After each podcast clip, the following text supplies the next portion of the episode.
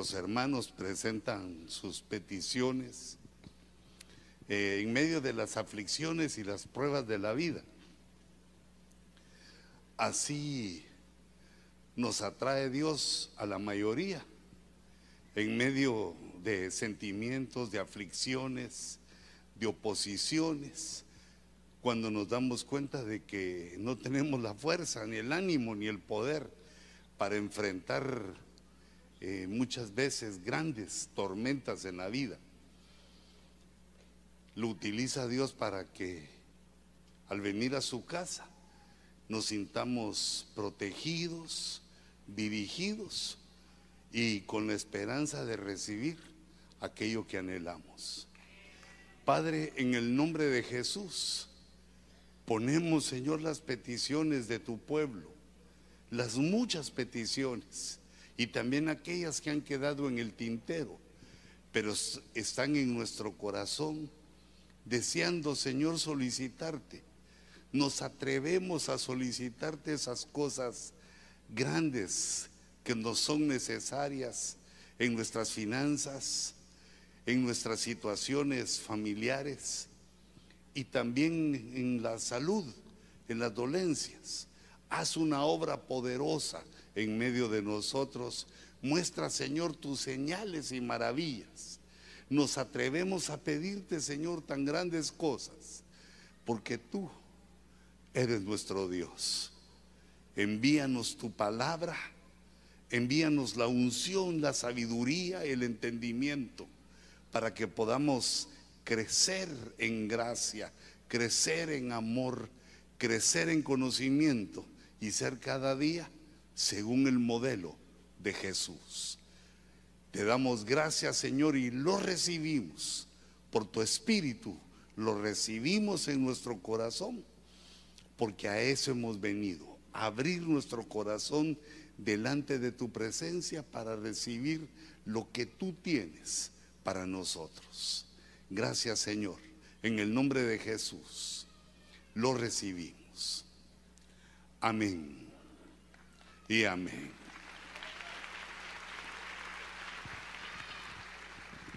Aleluya. Hermanos, la iglesia tiene un elemento sobrenatural que es lo profético. Eh, también hay dones, hay maravillas, hay salud, hay, hay muchas cosas que hacen a la iglesia sobrenatural.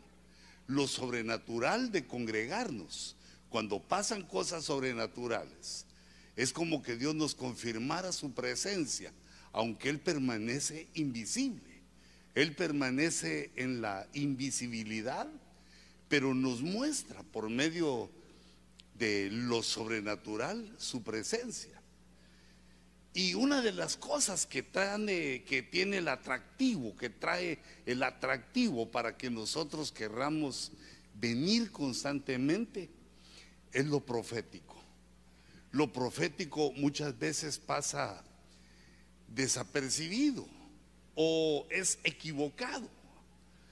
Lo profético se toma muchas veces solamente como una visión al futuro. Pero vemos también que los profetas del antiguo pacto profetizaban constantemente diciéndole al pueblo que se volviera.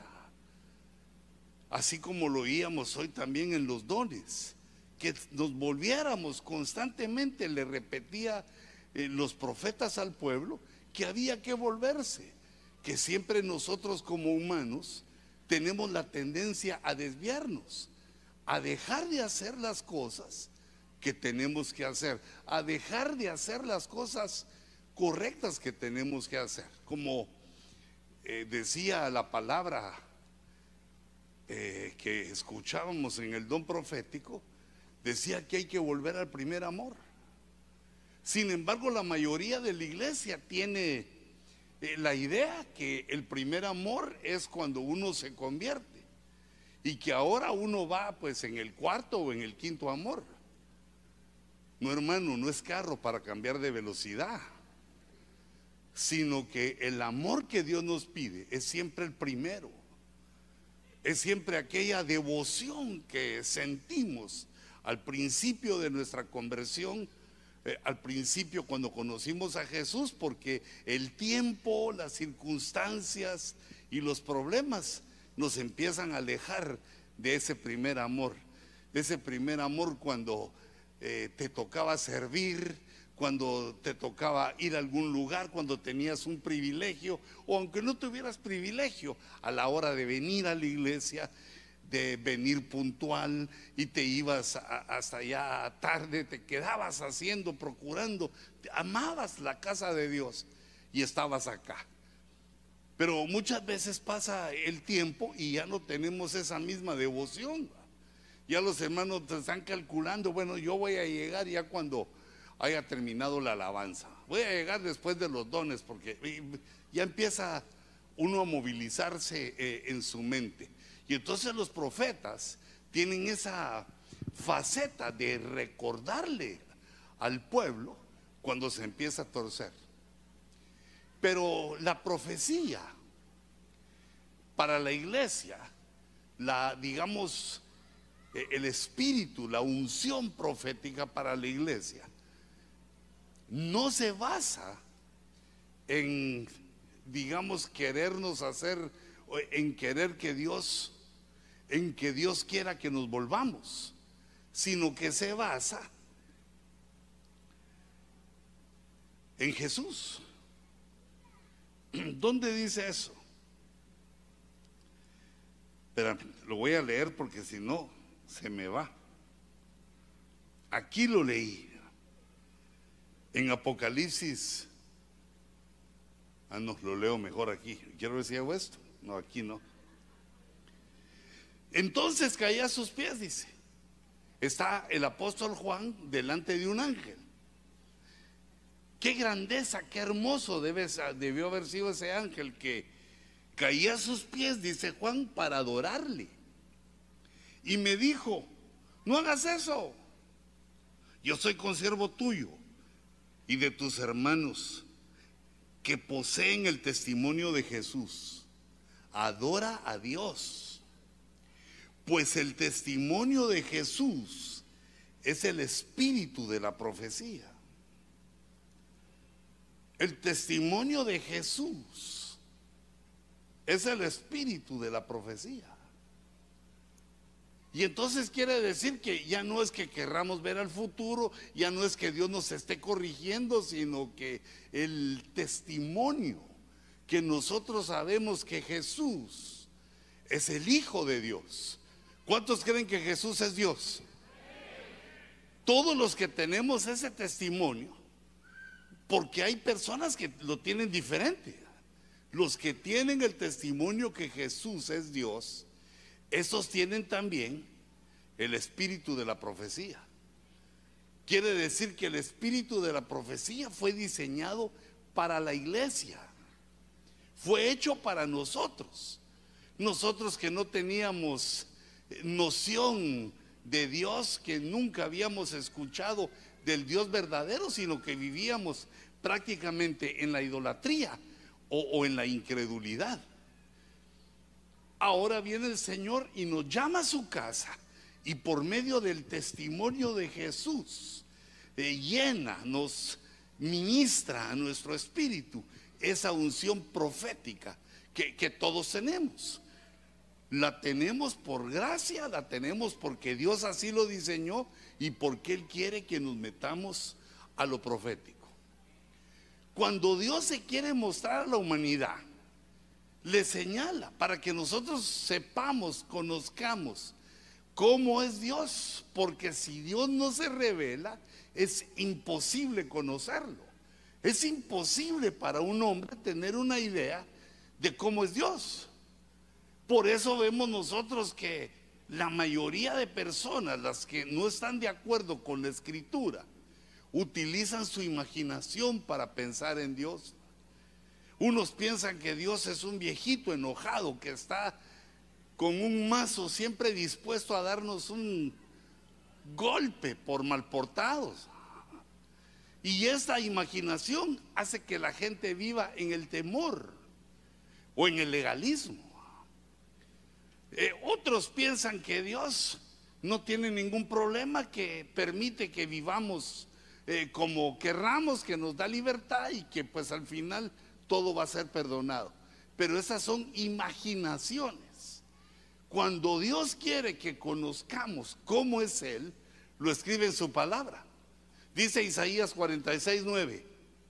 Acordaos de las cosas anteriores, las cosas ya pasadas, los hechos, los eventos ya pasados. Porque yo soy Dios, dice. Y no hay otro, ningún otro. Yo soy Dios y no hay otro. Yo soy Dios, no hay ninguno como yo. Que declaro el fin desde el principio. Aquí empezamos a ver esta otra faceta de lo profético, que Dios revela el fin desde el principio. Esa es la profecía, que en un momento determinado sabemos cosas que van a ocurrir en el futuro.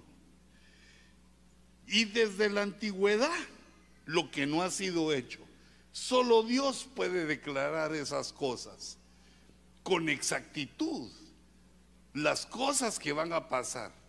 Tal vez alguien puede imaginarse, alguien puede tener una idea, alguien puede tomar el principio de que todo lo que el hombre siembra, eso cosechará. Y puede tener una visión que podría decirse profética. Sabiendo lo que uno siembra, puede entender lo que va a cosechar. Pero eso es algo más allá. Son eh, eventos que no han ocurrido y que van a suceder y que solo Dios podría saberlos y nos lo deja entender, nos lo deja saber a nosotros, nos da ese privilegio, pues esa es la vena profética que tenemos, que el testimonio de Jesús es el espíritu de la profecía. Y dice, yo digo, mi propósito será establecido y todo lo que quiero realizaré. Es decir, ya está predeterminado, ya está planificado por Dios en su mente toda la situación, todo lo que va a ocurrir, hasta en las cosas más pequeñas entre tú y yo. Dios ya lo sabe, nada hay oculto para Él. Sin embargo, aunque Dios lo sabe, nos dio voluntad para que nosotros vayamos decidiendo, vayamos tomando nuestras decisiones y, de acuerdo a lo que decidimos, pues así nos va a ir. Pero Dios ya lo sabe. Do está la palabra aún en mi boca y tú, oh Jehová, ya la sabes toda. Dios tiene, bueno, por eso es Dios, ¿verdad? Porque Él lo sabe todo con anticipación y lo tiene todo, digamos, planificado. Nada se le pasa por alto. Yo establecí un propósito, dice. Mi propósito será establecido. Y todo lo que quiero, realizaré.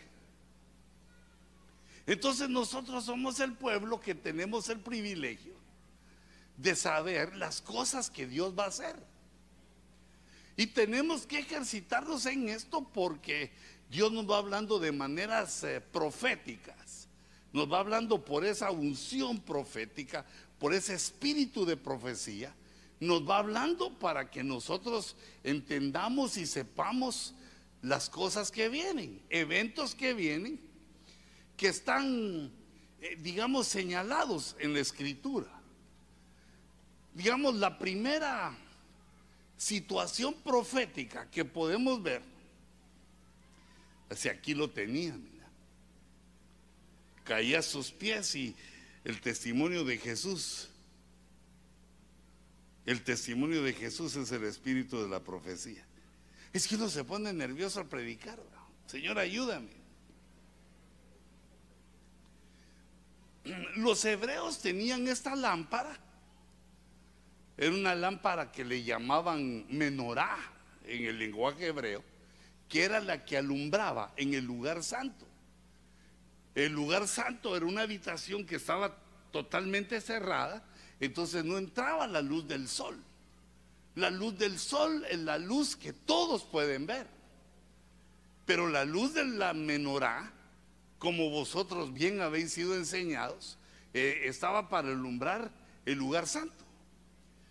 Y entonces Dios nos señala, y yo utilicé esta menorá para, digamos, visualizar los siete escenarios proféticos que Dios nos ha ido revelando eh, con el tiempo, con las enseñanzas apostólicas, la, investigación profética, es decir, todo lo que el Señor nos mueve a hacer, porque hermanos, ni siquiera se puede eh, proponer uno estudiar si es que Dios no lo ha llamado para eso. Ni siquiera se puede uno proponer leer si Dios no lo ha llamado para eso, porque pues, pues se, lee un ratito y se queda uno dormido. Son, digamos, regalos que Dios le ha dado a la iglesia que pone a buscar, a investigar, a leer. Son eh, dones en formas humanas y de las cuales pues debe, debe haber una cantidad en medio nuestro. Pero estos escenarios proféticos nos fechan nos fechan por medio de señales. Fíjate cómo hace lo profético, cómo es que Dios ha, dado estas revelaciones proféticas a la iglesia. Le da las fechas por medio de eventos, de señales que van a ocurrir. Y entonces vemos, digamos que uno de los escenarios es Babilonia. Y yo le puse Babel para economizarme unas letras y que me cupiera ahí. Pero Babilonia se refiere a, la confusión religiosa que hay en el mundo. Que hay religiones, creencias, filosofías, pensamientos y hasta más no, hasta más no poder. No, da tiempo ni siquiera de llegar a ver tantas cosas que hay. Pero son imaginaciones. La mayoría son imaginaciones. Nosotros en cambio tenemos la palabra profética más segura. Nosotros tenemos la escritura. Esta palabra profética es como una lámpara, como una antorcha que en el lugar oscuro, en medio de los tiempos, nos va alumbrando para ubicarnos, para saber eh, eh, eh, más o menos por dónde vamos y lo hace por medio de señales. El escenario Babilonia tiene señales. E, el escenario Israel tiene señales. Por ejemplo, Israel tiene una señal prodigiosa, portentosa, que recientemente nos ha estado eh, ministrando el apóstol Sergio, porque ese digamos algo que hay que investigar. perdón que me dejé unas cosas ahí sin esconderlas. Y es que ocurre un evento que está graficado, ahorita te lo voy a enseñar. Ocurre un evento. E, esto se llama, digamos, fechar, dijimos, fechar por medio de eventos, por medio de sucesos. Y también fechar por medio de sombras.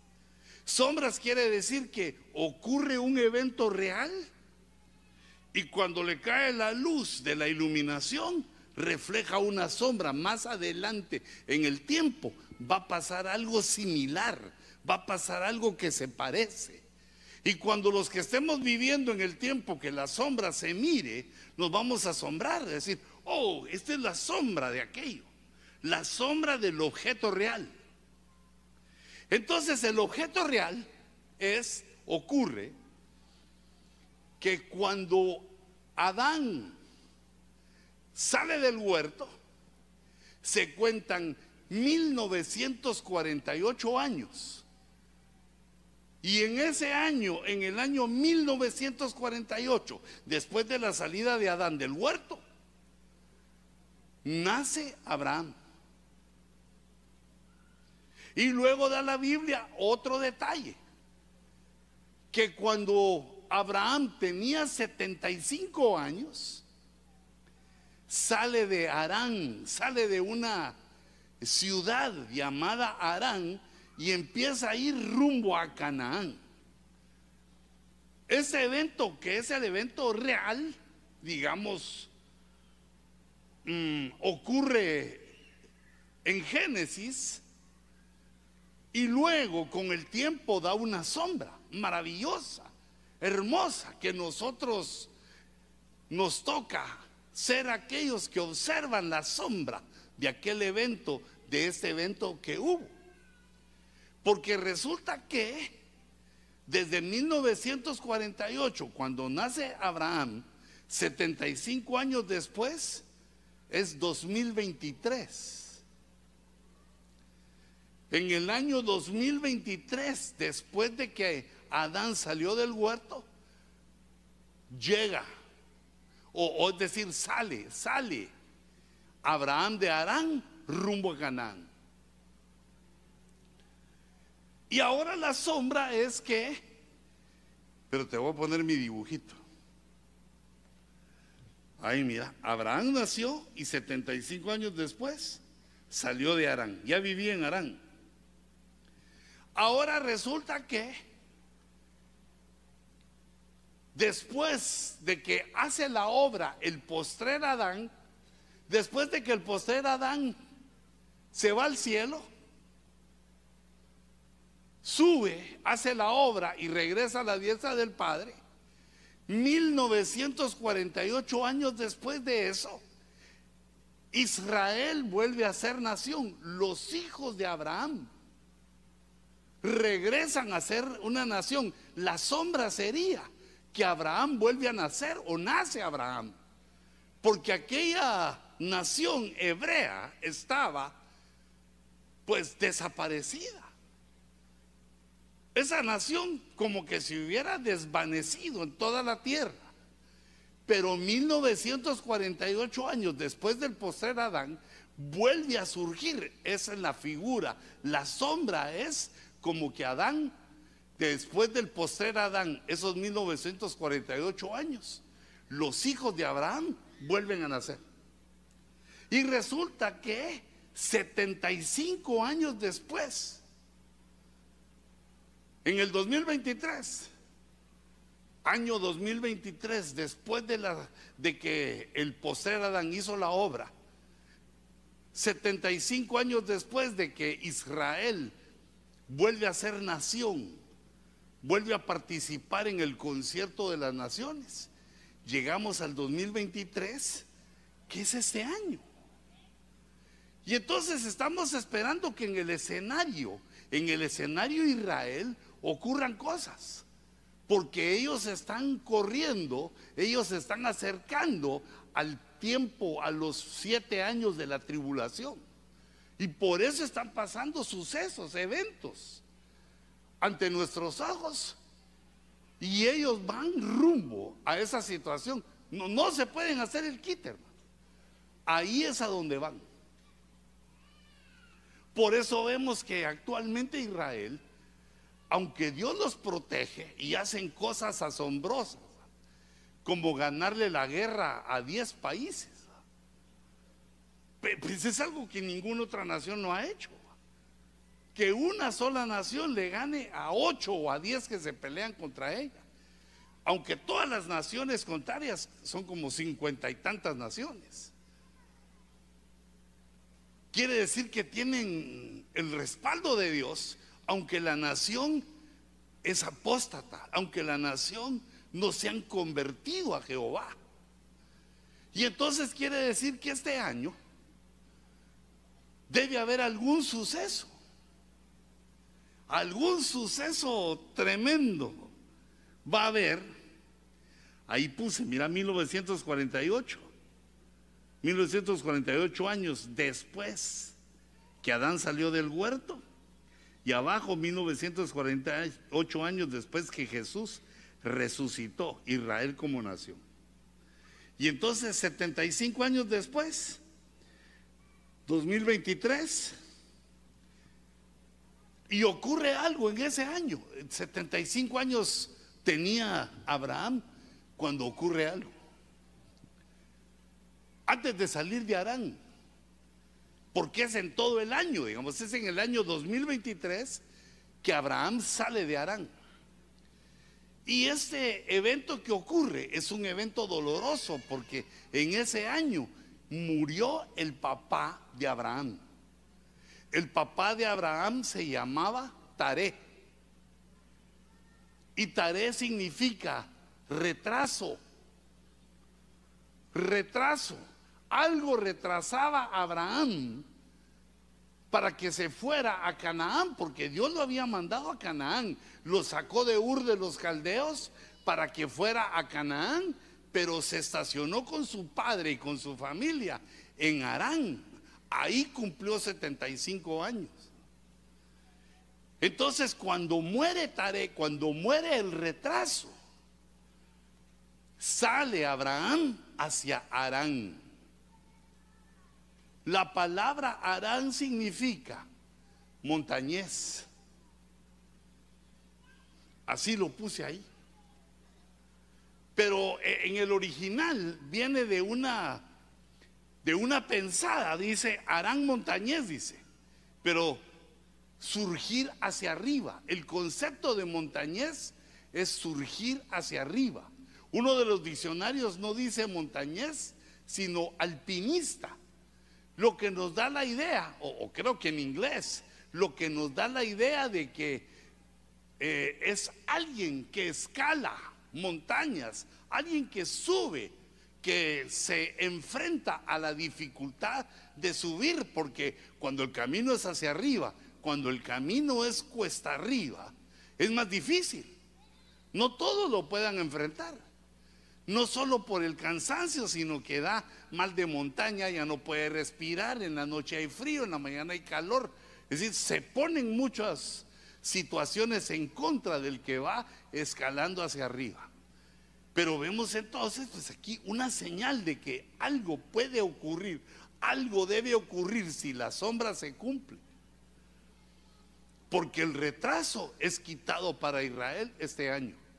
Así como se le quitó a Abraham en el 2023 después de salir del huerto.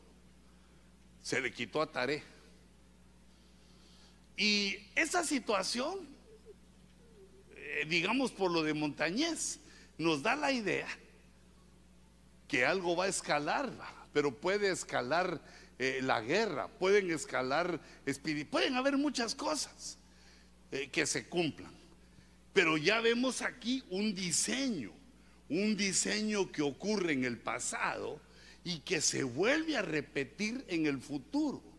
Son ciclos proféticos que se van repitiendo y que cuando nosotros como cristianos llenos del Espíritu nos ponemos, nos disponemos a escuchar eh, esa palabra, poco a poco va entrando esa vena profética, ese lo que leíamos en Apocalipsis 19, que el testimonio de Jesús es el espíritu de la profecía.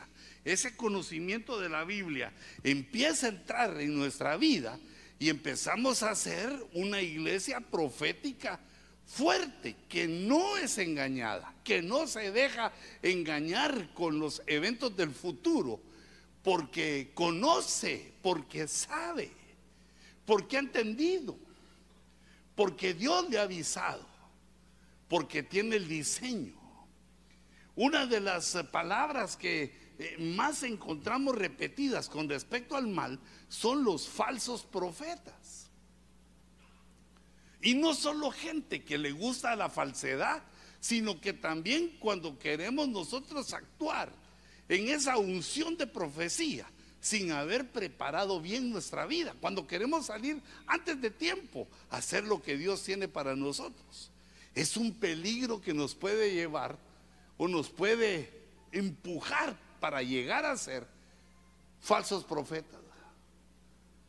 La fama, la dama, la lana, las, las tentaciones que tiene el hombre cuando se mezclan con lo espiritual, eh, con los regalos que Dios quiere darnos, nos lleva a la desviación y a la apostasía.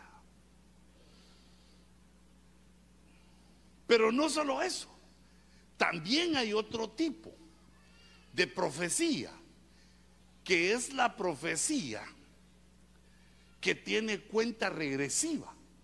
Así se llama nuestro tema hoy. Nosotros como humanos vivimos en cuenta regresiva. Fíjate, por ejemplo, el soltero está en cuenta regresiva porque se, va a casar. Le quedan pocos días, meses, años, alguna cantidad de tiempo le queda, pero eso va acercándose, va a 10, 9, 8, así como que somos cohete a la luna. Hay un conteo regresivo y eso va a ocurrir. De la misma manera también el casado, por eso que te digo que todos estamos en cuenta regresiva. También el casado está en cuenta regresiva porque pues, somos humanos, tenemos limitación de tiempo y, podemos morir. Y la muerte rompe el pacto matrimonial y entonces eh, eh, no, no, sabemos eso, pero también nuestro matrimonio tiene cuenta regresiva. Eh, por eso, hijitos, hay que aprovechar los días que Dios nos da, hombre. Hay que aprovechar, hermanos. El amor es cuando uno es joven. Ya de viejito también se ama, pero ya no es lo mismo. Y hay que tener cuidado con los besos, porque cuando se dan besos, eh, las arrugas se muerden de, de cachete a cachete.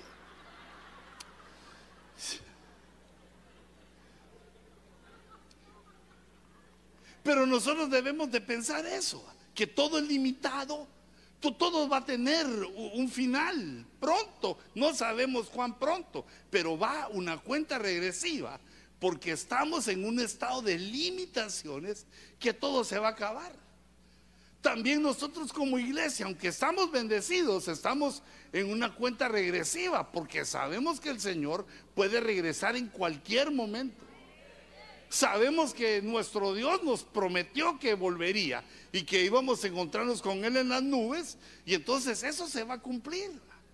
Y entonces cuando eso ocurra, tu trabajo, tus ilusiones, eh, la casa, todo, todo se queda atrás. Se olvida. Ya a donde vamos no necesitamos casa porque el Señor nos ha preparado una mansión. Un palacio tengo allá, más lindo que el sol. Tenemos la esperanza. También sabemos, hermano, que cuando eso ocurra, pues ya, no va a haber suegra, ni panza. Aunque van a haber sagrados alimentos, pero ya el vientre va, de otro modo. Yo creo que vamos a tener un lavadero todos, aquí todos los músculos se nos van a hacer, se nos van a ver. Pero digamos, la situación que debemos de entender es que eh, todo tiene un tiempo contado, nada es eterno aún. La eternidad está lejos de nosotros, sino que ahora todo lo que hacemos, todo en lo que vivimos, tiene cuenta regresiva en ese trabajo tan bonito y tan bien pagado que tenés. Y si no lo tenés en el nombre de Jesús, que se abre una puerta para que tengas un buen trabajo, un mejor trabajo, un mejor negocio. Los que lo reciban, denle una ofrenda de palmas al Señor. Te bendigo para que ganes como gringo. Pero fíjate, aún las empresas donde uno trabaja, las empresas que uno eh, quiere, las empresas que uno se esfuerza por ellas, también eso va a terminar porque el día de mañana te pueden decir chao. Arrivederci. Goodbye. Y uno como no sabe, ni, ni sabe que le dijeron adiós, despedido. No nos debemos aferrar de nada porque todo es temporal, todo tiene cuenta regresiva. Y lo profético nos da ese pensamiento. Porque cuando Dios nos señala algo que viene en el futuro, quiere decir que el tiempo se va, va pasándose el tiempo y, y es un conteo regresivo y va a suceder lo que Dios dijo y entonces el tiempo que se acumuló se perdió, se fue, quedó en el pasado. La profecía nos hace entender que estamos en una cuenta regresiva. Así le sucedió a Noé. Cuando empezaron a entrar los animales, Qué sobrenatural, qué asombroso. Y faltando siete días, el Señor le informó y le dijo, en siete días empieza a llover. Y este es el tipo de profecía que nos hace, ¿cómo te diré? Que nos pone nerviosos. Es el tipo de profecía el cual Dios hace con exactitud. Cuando Dios dice cuánto. Hay una serie bastante grande de profecías que Dios las hace con precisión, con exactitud. Y eso va creciendo. Por ejemplo,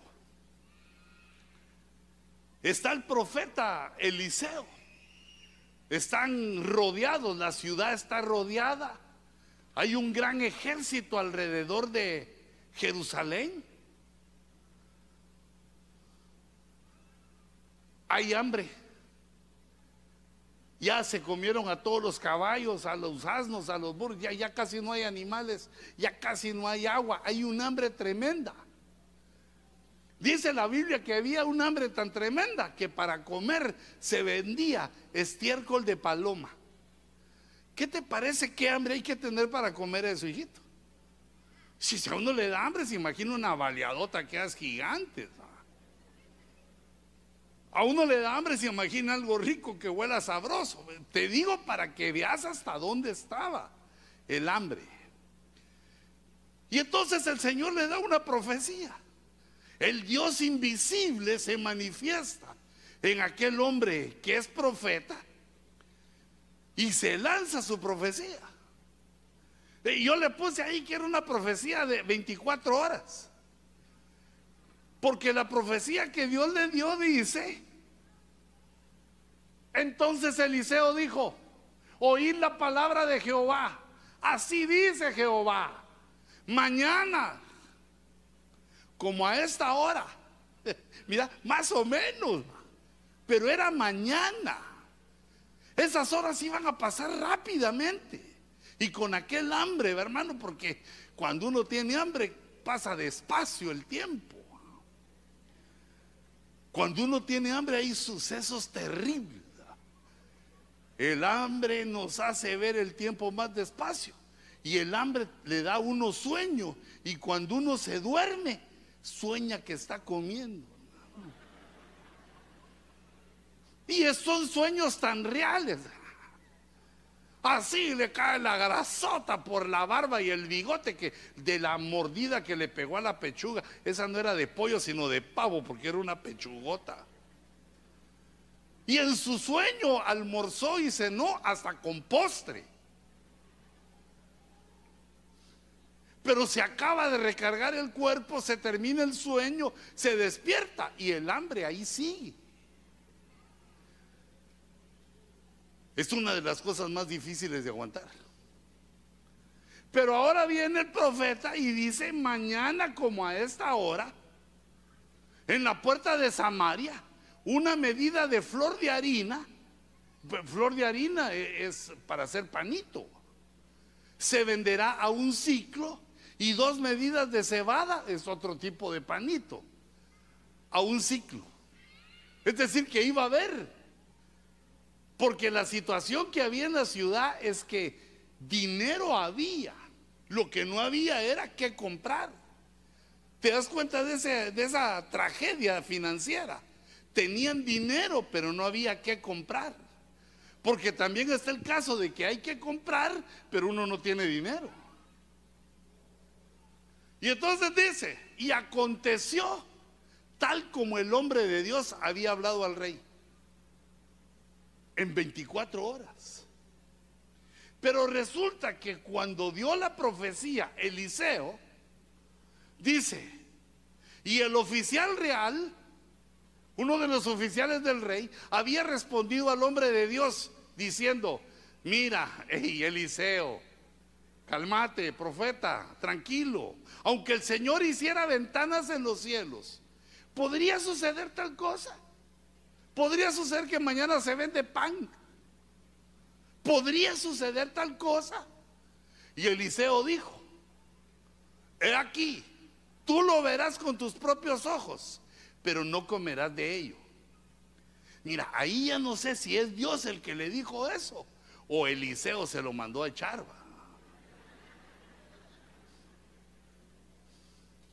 Porque también a veces los que están fluyendo como profetas son muy bravitos, hombre.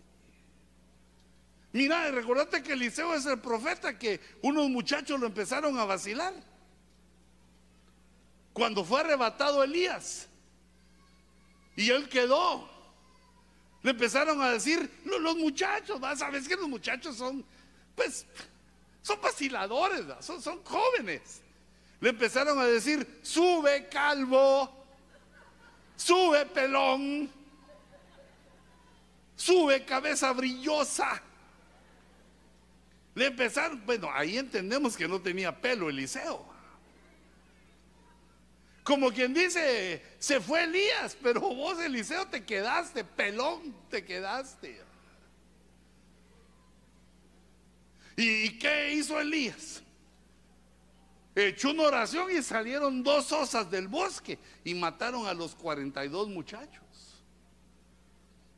Y aquí también cuando mira que este no lo cree, fíjate, por esto, por esto, porque cuando Dios ha hablado por un profeta, uno puede creerlo o no creerlo. Esta es la voluntad que Dios nos permite. Pero este se sintió ofendido porque no le creyeron y entonces le dijo, tú lo vas a ver, pero no vas, ese pan no, no lo vas a probar. Y cierra esta historia en el verso 20 y dice, y así sucedió, porque el pueblo lo atropelló a la puerta y murió. Ese oficial cuando venía el pan, salió corriendo y abrió la puerta de la ciudad para que entraran los cargamentos de pan. Y la gente no esperó que el pan entrara, porque hermano, un hambre de aquellas insoportables. Salieron corriendo y lo pasaron, lo atropellaron. Pero no fue un carro, ni moto, ni bicicleta. La gente lo atropelló. Imagínate qué hambre que nadie se paró a ver que no, lo pisotearan, a ver cómo lo levantaban al pobre. Que solo vieron que había sangre ahí y siguieron corriendo. Pero yo, yo lo que quería referirme es la precisión profética. Que esto, hermano, solo Dios lo puede hacer. Y es la más eh, digamos, peligrosa porque se cumple muy rápido. Digamos, a, José le pasa también algo similar. A José le pasa, eh, mira cómo dice la escritura, dice, no toquéis a mis ungidos, ni hagáis mal a mis profetas. Y llamó al hambre sobre la tierra. Ese es Dios. Llamó al hombre, al hambre. Ahí está hablando del hambre que hubo en Egipto en tiempo de José. Y quebró todo sustento de pan. Envió a un hombre delante de ellos. Envió a un hombre delante de los hijos de Abraham. A José, vendido como esclavo. Mira, según todos, José era, estaba vendido como esclavo y por eso estaba en Egipto. Pero mira la visión de Dios. Dios lo mandó. Dios permitió que se lo llevaran como esclavo porque era parte de su plan. Dios fue el que dijo. Yo lo envío delante de ustedes, solo que no lo envió en avión, no lo envió eh, en carroza, lo envió como esclavo. Pero de todos modos el plan de Dios se iba a cumplir. Solo fue eso, eh, esa forma que Dios lo utilizó para que estuviera José en Egipto. Así que cuando te pase algo a ti así similar de que yo no quería venir así, pero veniste, es que Dios te trajo. Así llega uno a, a, empresas, así llega uno a trabajos, así llega uno a muchas cosas que Dios lo envía a uno porque ahí va a ser algo poderoso con nosotros. Algo grande va a ser Dios. Dice el verso 18 del Salmo 105, dice, con grillos afligieron sus pies. Pero esos grillos no son como cri cri, ni como los grillos que están en el campo, sino que es un sinónimo para aquellas cadenas que ponen en los pies. Los grillos, un grillete, agarra el tobillo eh, y no puede escapar uno porque están atrapados los pies, solo puede caminar un poquito, como que tuviera maxifalda así. Con grillos afligieron sus pies. Él mismo fue puesto en cadenas. Aquí está contando lo que le va a ocurrir a José. Pero dice, hasta que estuvo así, estuvo en esa condición de esclavo, estuvo en esa condición de cadenas en la cárcel, hasta que llegó el límite, la cuenta regresiva. Llegó al momento en que Dios lo había decidido. Hasta que su predicción se cumplió. Hasta que su predicción se cumplió. José es el, el de Egipto, el hijo de Jacob. Es el más prolífero de los profetas del Antiguo Testamento, aunque no escribió un libro. Pero las profecías que él recibió y discernió son tremendas y son bastantes. Las recibió en pareja, las recibió de dos en dos. Pero resulta que antes de que se cumplieran sus predicciones, ¿te acordás que llega el panadero? No, primero llega el copero y le cuenta su sueño. Y, viene José y predice. Llega el panadero en par, el sueño en par. Llega el panadero, le cuenta su sueño y él predice.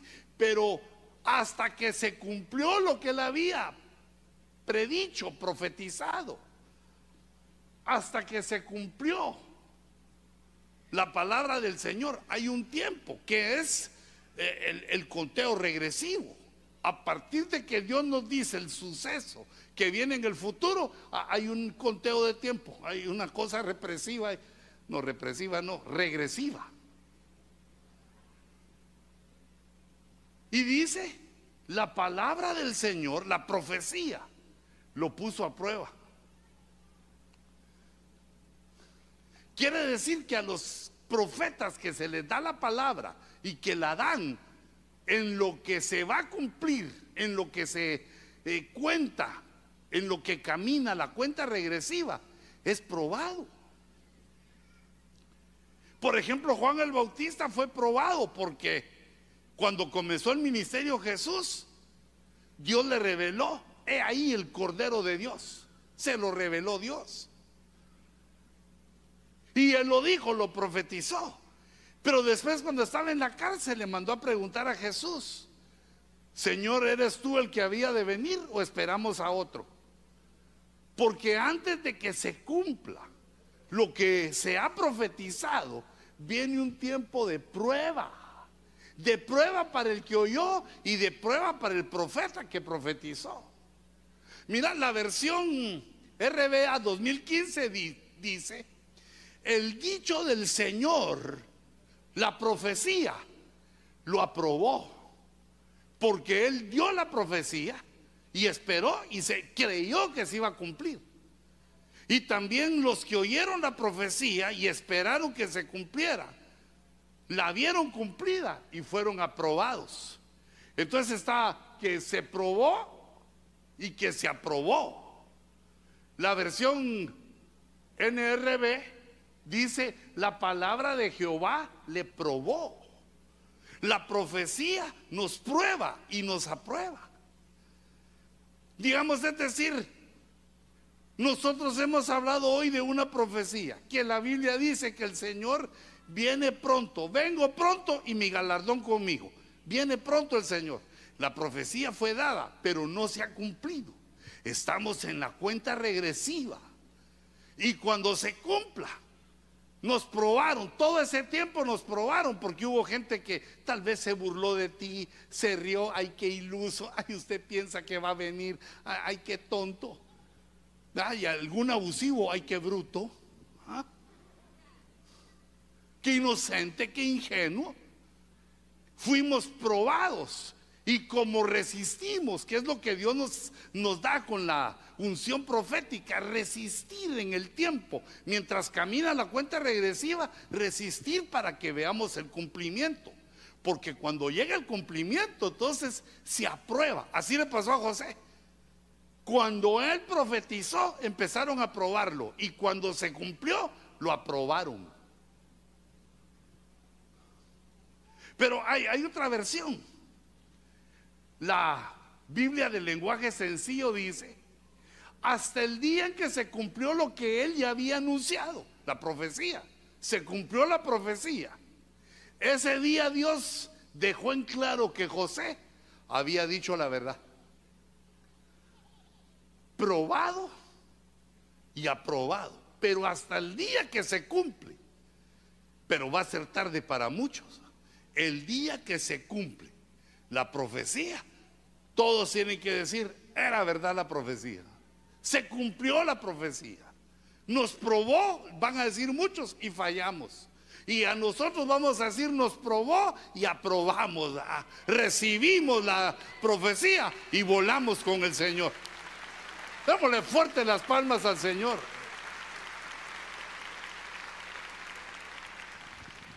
Mira esta versión, qué, qué, bonito, porque nos está hablando ahora nosotros, porque lo de José ya pasó. Lo de José queda solo como un ejemplo para nosotros de qué es lo que pasa en ese tiempo antes de que se cumpla lo que Dios nos enseñó como profecía. Por ejemplo, hermano, si se acerca alguien y te dice, hermano, el Señor me puso en mi corazón decirle que Dios no va a prosperar. Y uno que hace con ese guamazo de profecía, ah, este hermanito, ¿sabes? Lo que quiere es ofrenda o lo crees, Señor, lo recibo. Pero resulta que el día siguiente, en lugar de que le den un mejor puesto, lo echan del trabajo. Porque está siendo probado por esa palabra que le dieron. Y si esa situación de que te quitaron el trabajo, así, nah, que ese no es profeta, que me dijo y que hoy en lugar de tener, me me avergonzaron y me sacaron del trabajo. Sí, pero todavía falta tiempo.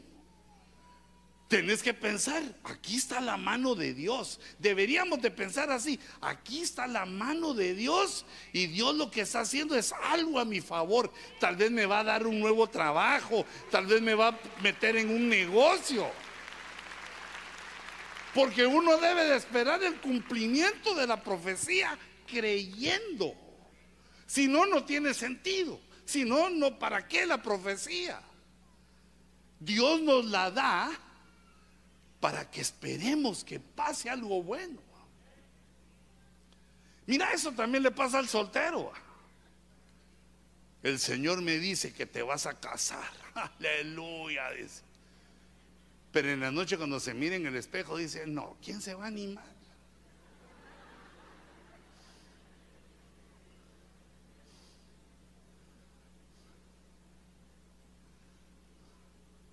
Mira esa versión NBD. E, es el mismo verso de 19 del Salmo 105. Dice, hasta que llegó el tiempo en que se cumpliera lo que él predijo. Llegó el momento que se cumplió lo que predijo José. Y el Señor probó el carácter de José. Mientras se cumple, el Señor prueba nuestro carácter nos prueba de qué estamos hechos, nos prueba si podemos creer en sus maravillas o si nos vamos a quedar con la limitación mental de que solo lo que tenemos frente a nuestros ojos es lo verdadero. Es una prueba de carácter, de un carácter cristiano, un carácter creyente, un carácter que le hace fe a lo que Dios dice. No solo le entra por un oído y le sale por el otro, sino que dice recibo Recibo esa bendición. Termina ese verso. Me gustó cómo termina ese verso. ¿Cómo le probó Dios su paciencia? Porque esta, esta predicción fue la que hizo de los tres días. fue la que hizo al jefe de los coperos. Contó pues el jefe de los coperos su sueño a José y le dijo, en mi sueño, he aquí, había una vid delante de mí. Entonces José le dijo, esta es su interpretación, los tres sarmientos que viste son tres días. ¿Cómo hizo José para decir que los tres sarmientos eran tres días? Se lo reveló Dios. Y el otro que lo estaba oyendo, ¿qué pensó? Dijo, mm. ¿ah? En tres días me sacan del bote. Y se miraba difícil, ¿verdad? Porque ni siquiera habían llegado los abogados. Dentro de tres días, mira esta predicción profética tan exacta. Dentro de tres días Faraón levantará tu cabeza, te restaurará tu puesto y tú pondrás la copa de Faraón en su mano como acostumbrabas antes, cuando eras su copero.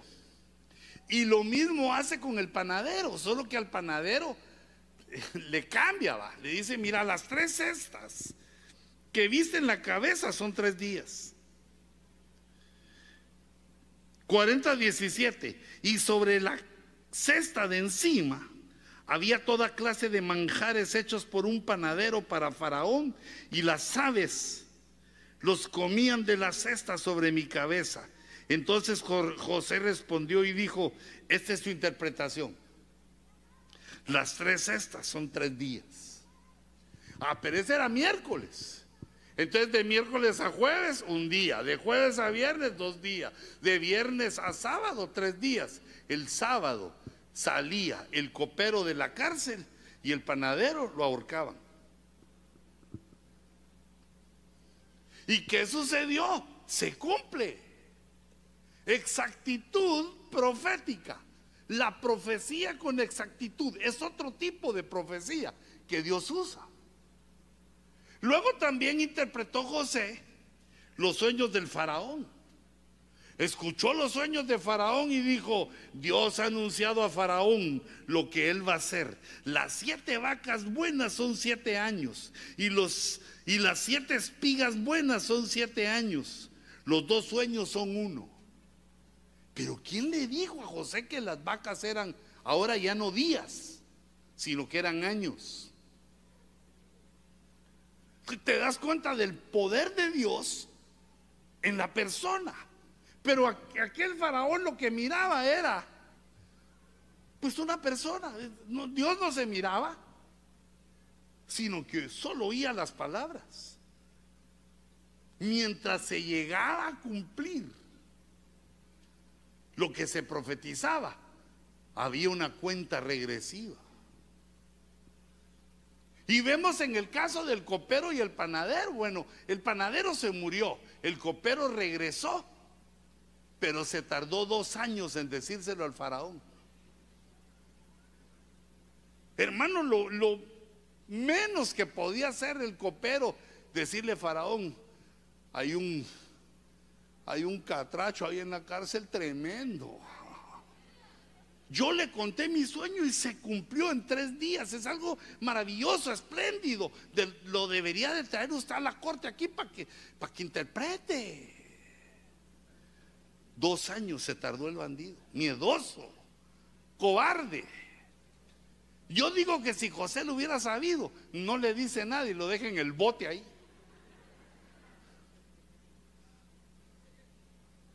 Ahora ya está delante de Faraón y profetiza. Mira, aquellos que tienen la vena profética siempre va a estar delante de gente poderosa de gente que quiere saber el futuro y no entiende. Y aquellos que tienen la unción profética son los que dicen, así dice el Señor.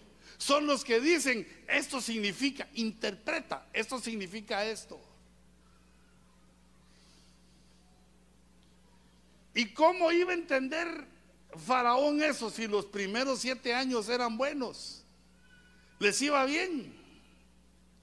También por espíritu entendió Faraón que José estaba interpretando. He aquí vienen siete años de gran abundancia en toda la tierra de Egipto Y después de ellos vendrán siete años de hambre y será olvidada toda la abundancia en la tierra de Egipto y el hambre asolará la tierra. Así dice el Salmo 105, que Dios llamó al hombre, quebró todo sustento de pan. Mira, ese poder que tiene Dios. Ah, Dios bendito, porque en esta tierra ah, das abundancia de pan. Le das fuerza a nuestras manos para trabajar y llevar el pan a nuestra casa. Hay abundancia de cosas. Y muchas cosas que todavía no tenés, pero tenemos que seguir, ni yo, ¿va? pero tenemos que seguir adelante con la fuerza de nuestras manos, agradando a Dios con nuestro trabajo, con nuestro comportamiento, esperando en Él. Y la abundancia entonces se viene como río, fluye como río. Nadie ha sido ahí, nadie ha sido llamado a ser pobre, sino que Dios nos ha llamado a prosperar. Que prosperen tus finanzas así como prospera tu alma. Que prospere tu salud así como prospera tu alma. Que el buen Dios que nos llamó nos prospere y nos haga probar toda cosa buena. Porque eso fue lo que dijo Salomón.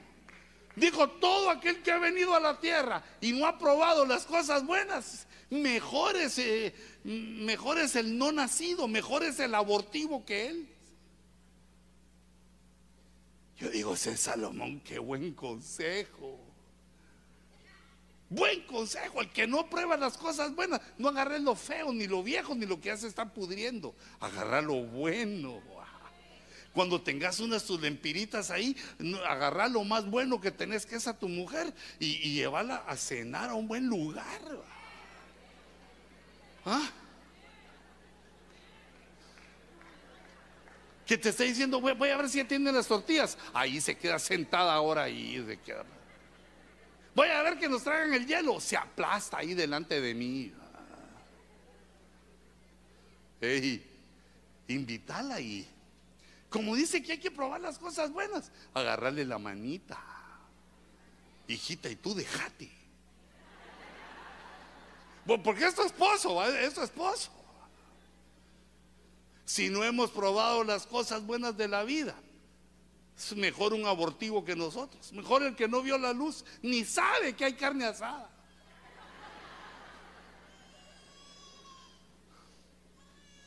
Pero luego también hay otras profecías que son a 70 años. La cuenta regresiva es más larga. Ya son varias generaciones las que tienen que esperar ese cumplimiento. Pero de todos modos, ahí somos probados. Los creyentes somos probados y aprobados en la cuenta regresiva. ¿Cómo nos comportamos hasta que llega la cuenta regresiva? Porque la Biblia dice que el que espera que hay un rapto, debe portarse de una manera espiritual. Si uno cree que va a ser arrebatado, debe de esforzarse para comportarse de una manera espiritual. Jeremías 29:10. Así dice Jehová, cuando se le hayan cumplido a Babilonia 70 años, yo os visitaré. Mira la promesa en el año 70 de la cautividad, yo visitaré, dice Jehová, y cumpliré mi buena palabra de haceros volver a este lugar, a Jerusalén. Porque yo sé los planes que tengo para vosotros. Mira esa profecía. Tú y yo no lo sabemos. Tú no sabes los planes que Dios tiene para ti, ni yo. Los intuimos, queremos cosas, pero no sabemos los planes. Pero Dios sí sabe, hijitos, Dios sí sabe qué planes de bienestar tiene para tu vida, para tu familia, para la iglesia. Yo sé los planes que tengo para vosotros, declara Jehová. Planes de bienestar y no de calamidad.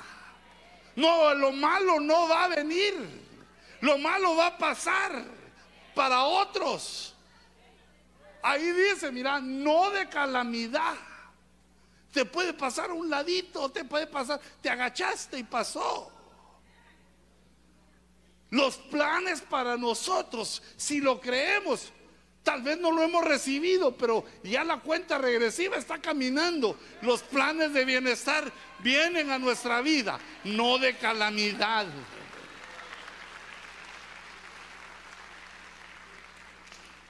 Quiere decir que tenemos un futuro. No te vas a morir. Tienes un futuro. Y la esperanza de la venida del Señor, pero tenés un futuro para disfrutarlo. no hagas tan grande tu ahorro. Agarra un poquito para divertirte con los tuyos. depende de, cuánto tenés. Pero hermano, para ser feliz no se necesita mucho dinero. Para ser feliz solo necesita uno cortar un, un pantalón viejito que te quede eh, como traje de baño. El traje de baño de los pobres es la ropa interior, va, pero el traje de baño de la clase media, pantalón cortadito. Y te vas a un río ya con hambre, ya macaneado ahí con el río. Ay, el pan con frijoles sabe a caviar, sabe a salmón. Y si no es al río, pues a la playa. Ya las olas te hicieron comer, eh, tragar agua y comer arena. Ya estás cansado de tanto procurar no ahogarte. Llegas y te comes un panito que te hizo tu esposa. Hermano, siente uno como que encontró al genio de la lámpara. Aquel genio que está en la lámpara, que solo cuando la frotas así la lámpara, sale el genio. Pero muchos de nosotros vamos a pasear con nuestra esposa y cuando viene el roce, no sale el genio, sino nos sale el mal genio que tenemos.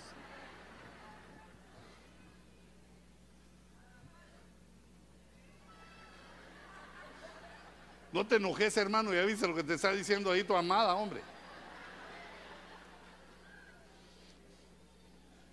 Bueno, pero entonces vamos por 70 años. Eh, eh, me quiero apurar porque una de las más extensas. Hay otras más extensas, pero eh, esta es una exactitud profética maravillosa que está en Daniel capítulo 9 y verso 24. 70 semanas han sido decretadas sobre tu pueblo y sobre tu santa ciudad. Esta profecía se la dio el Señor a Daniel y se quedó tan afligido porque no entendió. Porque la profecía que Dios nos da quiere que la sepamos y que la entendamos. Porque si uno no entiende, las cosas quedan sin fruto. Y entonces no entendía. Daniel sabía que había algo glorioso, algo hermoso. 70 semanas han sido decretadas. Había hecho Dios un decreto sobre Jerusalén y sobre Israel para poner fin a la transgresión, al pecado, a la iniquidad, para terminar con el mal. Literalmente dice 77. 77 segundos enseñó la profesora en la escuela primaria, el 70 por 7 es 490. Y la interpreta, eh, el, digamos el espíritu la interpreta que esos son años, son 490 años para que todo se termine. En ese momento que Daniel está en Babilonia, recibe que dentro de 490 años, iba a pasar un evento tremendo, que el mal iba a ser derrotado, que el mal iba a ser eliminado, el pecado, la iniquidad, la transgresión, y que iba a terminarse toda la profecía, se iba a cumplir todo. En 490 años, pero ese es mucho tiempo para una sola generación. Había que sostener, y aún hay que sostener esa profecía, aunque ya se cumplió en parte, hay que sostenerla por la fe hay que saber y entender para sostener la profecía mientras el tiempo, la cuenta regresiva se aproxima. Has de saber, ahí está, mira, has de saber, eso se sabe con la lectura, y entender que desde la salida de la orden para restaurar y reconstruir a Jerusalén, hasta el Mesías príncipe, hasta Cristo, hasta que el Señor Jesús llegara a la tierra, habían siete semanas y sesenta y dos semanas. El total eran 70 semanas. Pero en siete semanas y en 62 semanas, quiere decir en 69 semanas, iba a aparecer el Mesías príncipe. 69 siete. Cuando uno los multiplica da 483. Le estaba diciendo Dios a Daniel, dentro de 483 años el Mesías príncipe va a estar en la tierra y va a morir, va a ir a la cruz dentro de 483 años. Pero el código que escondía para que no entendieran los que no deben entender es que dijo el Señor 69.7.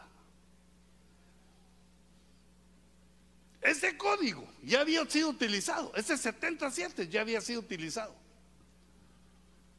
Por ejemplo, lo utiliza Caín, no, no, Lamec. Espérame, déjame recordarme, solo dice, después de las 62 semanas, siete semanas y 62 semanas, después de 69 siete, el Mesías será muerto y no tendrá nada le dan una fecha a Daniel de 483 años en el futuro, que iba a ser el año de la muerte del Hijo de Dios, del Verbo, del Mesías. Pero como te decía que también, digamos, la Mec en Génesis 4:24 mata a una persona o a dos, ese ya le mejoró a Caín, involucionó más fuerte que Caín, mató a dos y dijo, si siete veces es vengado Caín, porque Dios había dicho que nadie tocara a Caín, porque el que matara a Caín, él lo vengaría siete veces. Ni al malo quería castigar Dios todavía. Entonces la Mec lo será 70 veces siete. 70 semanas, 70 siete. Si alguien le hace algo a Caín por asesino, Dios lo va a hacer siete veces pagar lo que eh, al que lo mató. Pero si alguien me toca a mí, 70 veces 7, 490. Quiere decir que este código profético se está utilizando 70 veces 7 para la terminación, para el final del mal. Cuando Dios le pone punto final al mal, pero la MEC lo utiliza en la venganza. Y el apóstol Pedro también lo utiliza con respecto al perdón. Bueno, e-, es el Señor. Mateo 18, 22. Desde el 20 le dice Pedro, Señor, hay unos hermanitos que cuesta aguantarlos. ¿Cuántas veces tengo que perdonar a mi hermano, Señor? ¿Por qué? Hay uno que me ha hecho tres veces préstamo y ninguna de las tres veces me ha prestado. O me ha pagado. Y ahorita me volvió a hacer la cuarta vez, ya me sacó otras ocho mil empiras, me sacó ahora. ¿Hasta cuándo voy a perdonar a estos? ¿Hasta siete veces? Y Jesús le dijo, no te digo hasta siete veces, sino que hasta setenta veces siete. 77 ha sido decretados para tu pueblo.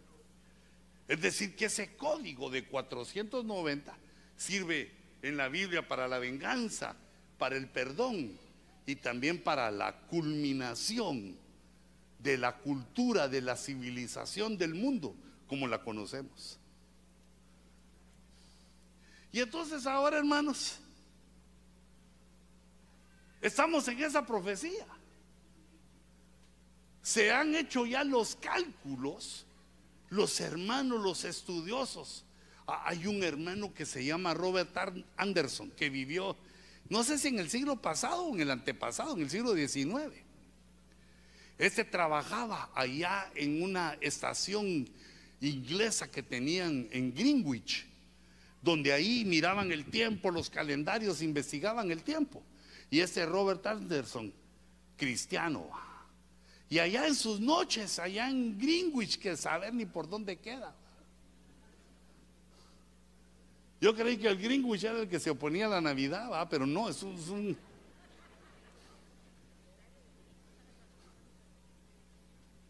Y resulta que allá en su tiempo libre empieza a hacer las cuentas, empieza a contar los años y descubre también por la historia, por los descubrimientos arqueológicos, se descubre la fecha en la cual se emitió la orden para que los judíos regresaran a Jerusalén y restauraran la ciudad, como decía la profecía.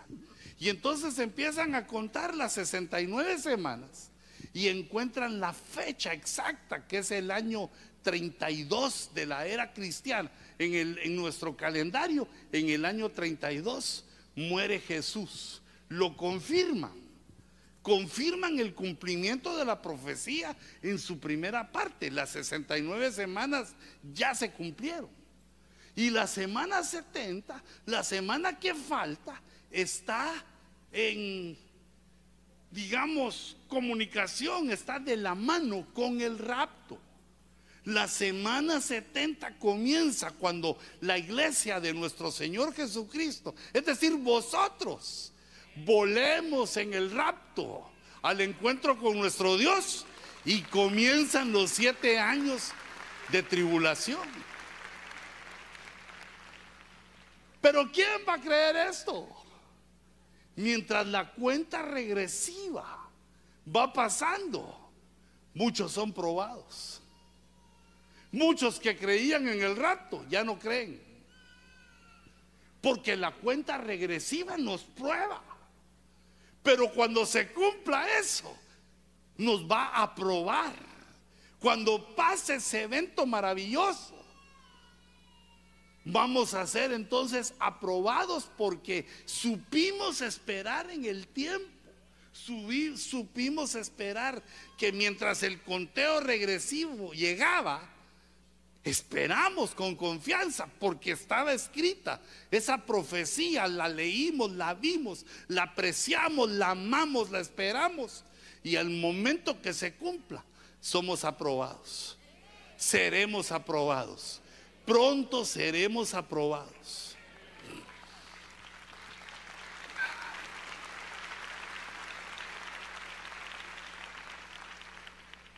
Eh, entonces, hermano, ¿Dónde dice eso? Mira, hay dos eh, promesas que con estas quiero eh, terminar. Hay dos eventos que faltan, todavía no han sucedido, pero están pronto a suceder. Es parte de lo profético. El primer evento es que Dios nos va a dar una gracia. Ya tenemos la gracia porque por gracia somos salvos. Nosotros tenemos la gracia del Padre y la gracia del Hijo, pero está pendiente la gracia que está en primera de Pedro 1.13, que es la gracia que va a derramar el Espíritu Santo. Dice, por tanto, ceñid vuestro entendimiento porque el, conteo va pasando, el conteo regresivo va pasando y te puede debilitar. No, fortalece, ceñí, apretá, apretemos todos nuestro entendimiento para actuar como debe de ser. Sed sobrios en espíritu. Poned vuestra esperanza completamente en la gracia que se os traerá en el apocalipsis de nuestro Señor Jesucristo, en la revelación de nuestro Señor Jesucristo. Entonces ahí está. El primer evento es una gracia que se nos va a dar. hermano, para aguantar, porque la cosa se pone más difícil cada día. Y así dice la profecía. Dice, en los últimos tiempos, en los últimos días, dice, habrán tiempos difíciles. Tiempos difíciles. Y entonces cuando encontramos los tiempos difíciles, ¿qué debemos de entender? Eh, esto es parte del conteo regresivo. Vamos bien, eso es lo que debe pasar. No va a pasar que todo se ponga más bonito, más bueno y que todos eh, vengan a Cristo y que todos adoremos. No, no, no va a pasar eso, sino vienen tiempos difíciles. Los tiempos difíciles son una señal ceñid nuestro, ceñid vuestro entendimiento. Ah, no, pero yo también quiero. Ciñamos nuestro entendimiento. En lo profético, esperando el cumplimiento, esperando la cuenta regresiva. Y pongamos nuestra esperanza. Porque sabemos que ahorita, hermano, tropezamos, somos débiles, lentos, no hacemos lo que debemos, hacemos lo que no debemos. Estamos en una situación que no damos la talla de lo que Dios espera de nosotros. Pongamos nuestra esperanza completamente en la gracia. El evento entonces, el primer evento es que Dios va a enviar una gracia para ti y para mí, para nosotros, una gracia del cielo, una gracia del Espíritu Santo que nos va, nos va a ayudar a llegar a la estatura que Dios quiere. Mira, si no, no podemos lograrlo. Por más buena gente que creamos que somos, no, no lo podemos lograr si no viene esa gracia. Y el segundo evento es la revelación de Jesucristo.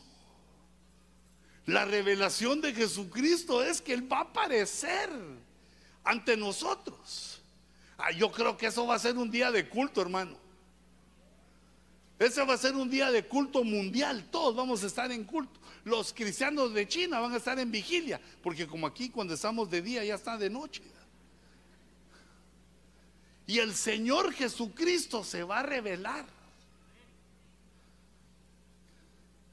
¿Y esa revelación para qué va a ser? Para decirnos cuándo.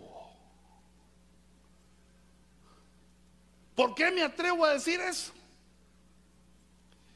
Porque dice Apocalipsis 3:3, acuérdate, acuérdate de lo que has recibido y oído, y guárdalo, y arrepiéntete. Todas esas cosas son las que nos predican todos los días que tenemos que hacer.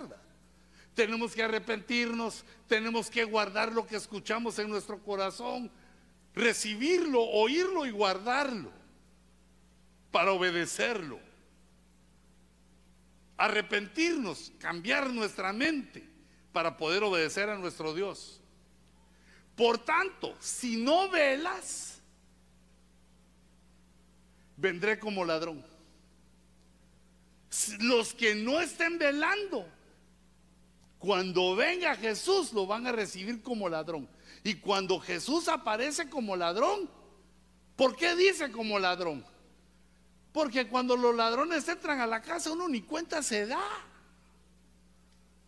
Ah, cuando los ladrones entran, no despiertan a la, persona, sino cuando amanece, ay, se llevaron el carro, se llevaron la hamaca, la caja fuerte.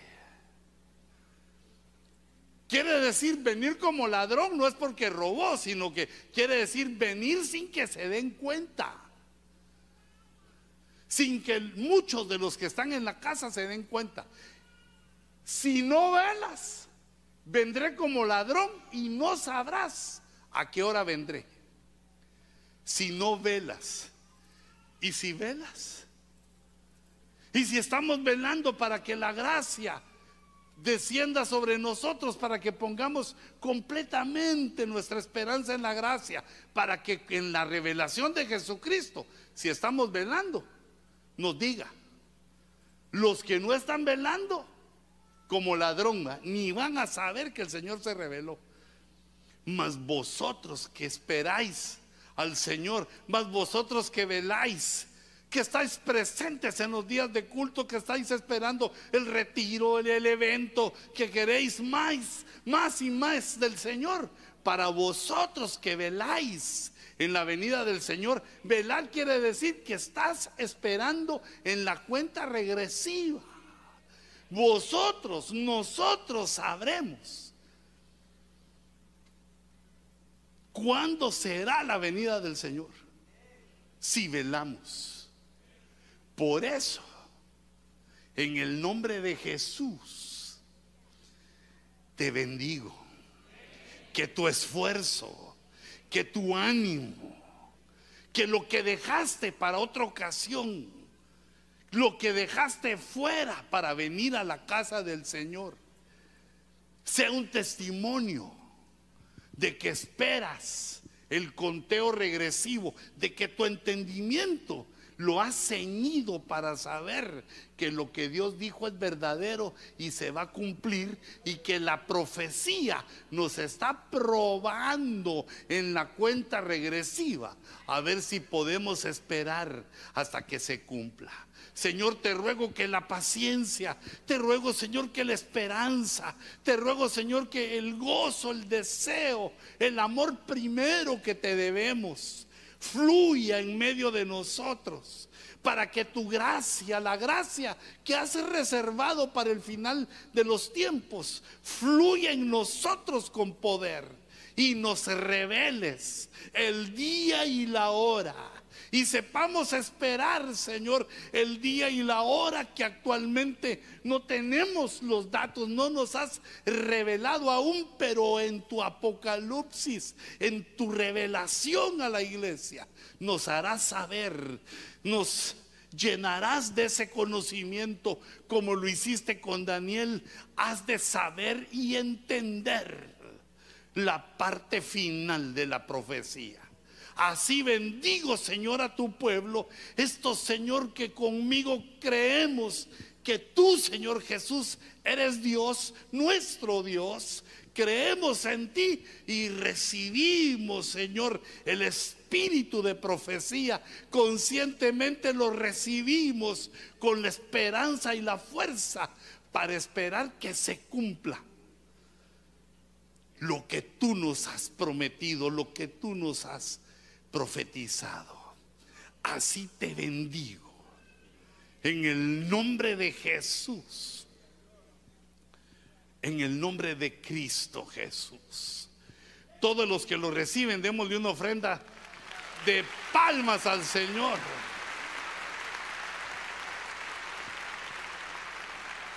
Hermanos de la alabanza, ay, pero si ya se fueron ellos. No, no se pueden ir ellos sin nosotros, hermano. Ponte de pie un momentito para despedirnos, que el Señor te lleve con bien, que el Señor te devuelva las fuerzas, te multiplique las fuerzas para que el día de mañana enfrentes tus labores, resuelvas los problemas que dejaste pendiente, que Dios abra puertas de bendición, abra ventanas de prosperidad que el buen Dios que te llamó te bendiga, te fortalezca. Que encuentres el espacio para ser feliz con tu familia, que puedas disfrutar las cosas buenas de la vida con tu familia.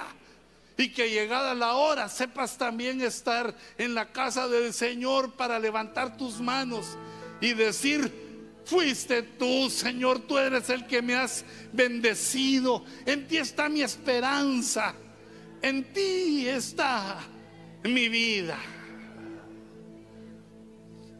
Yo te ministro la victoria de Jehová.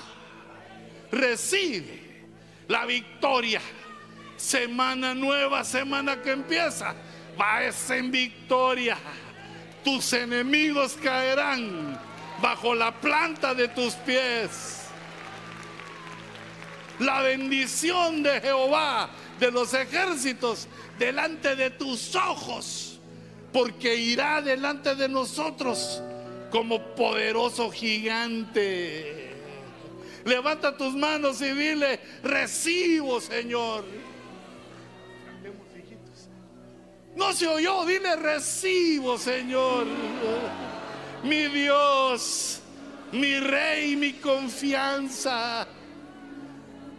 Tú eres mi Dios. Cierra tus ojitos y levanta tus manos.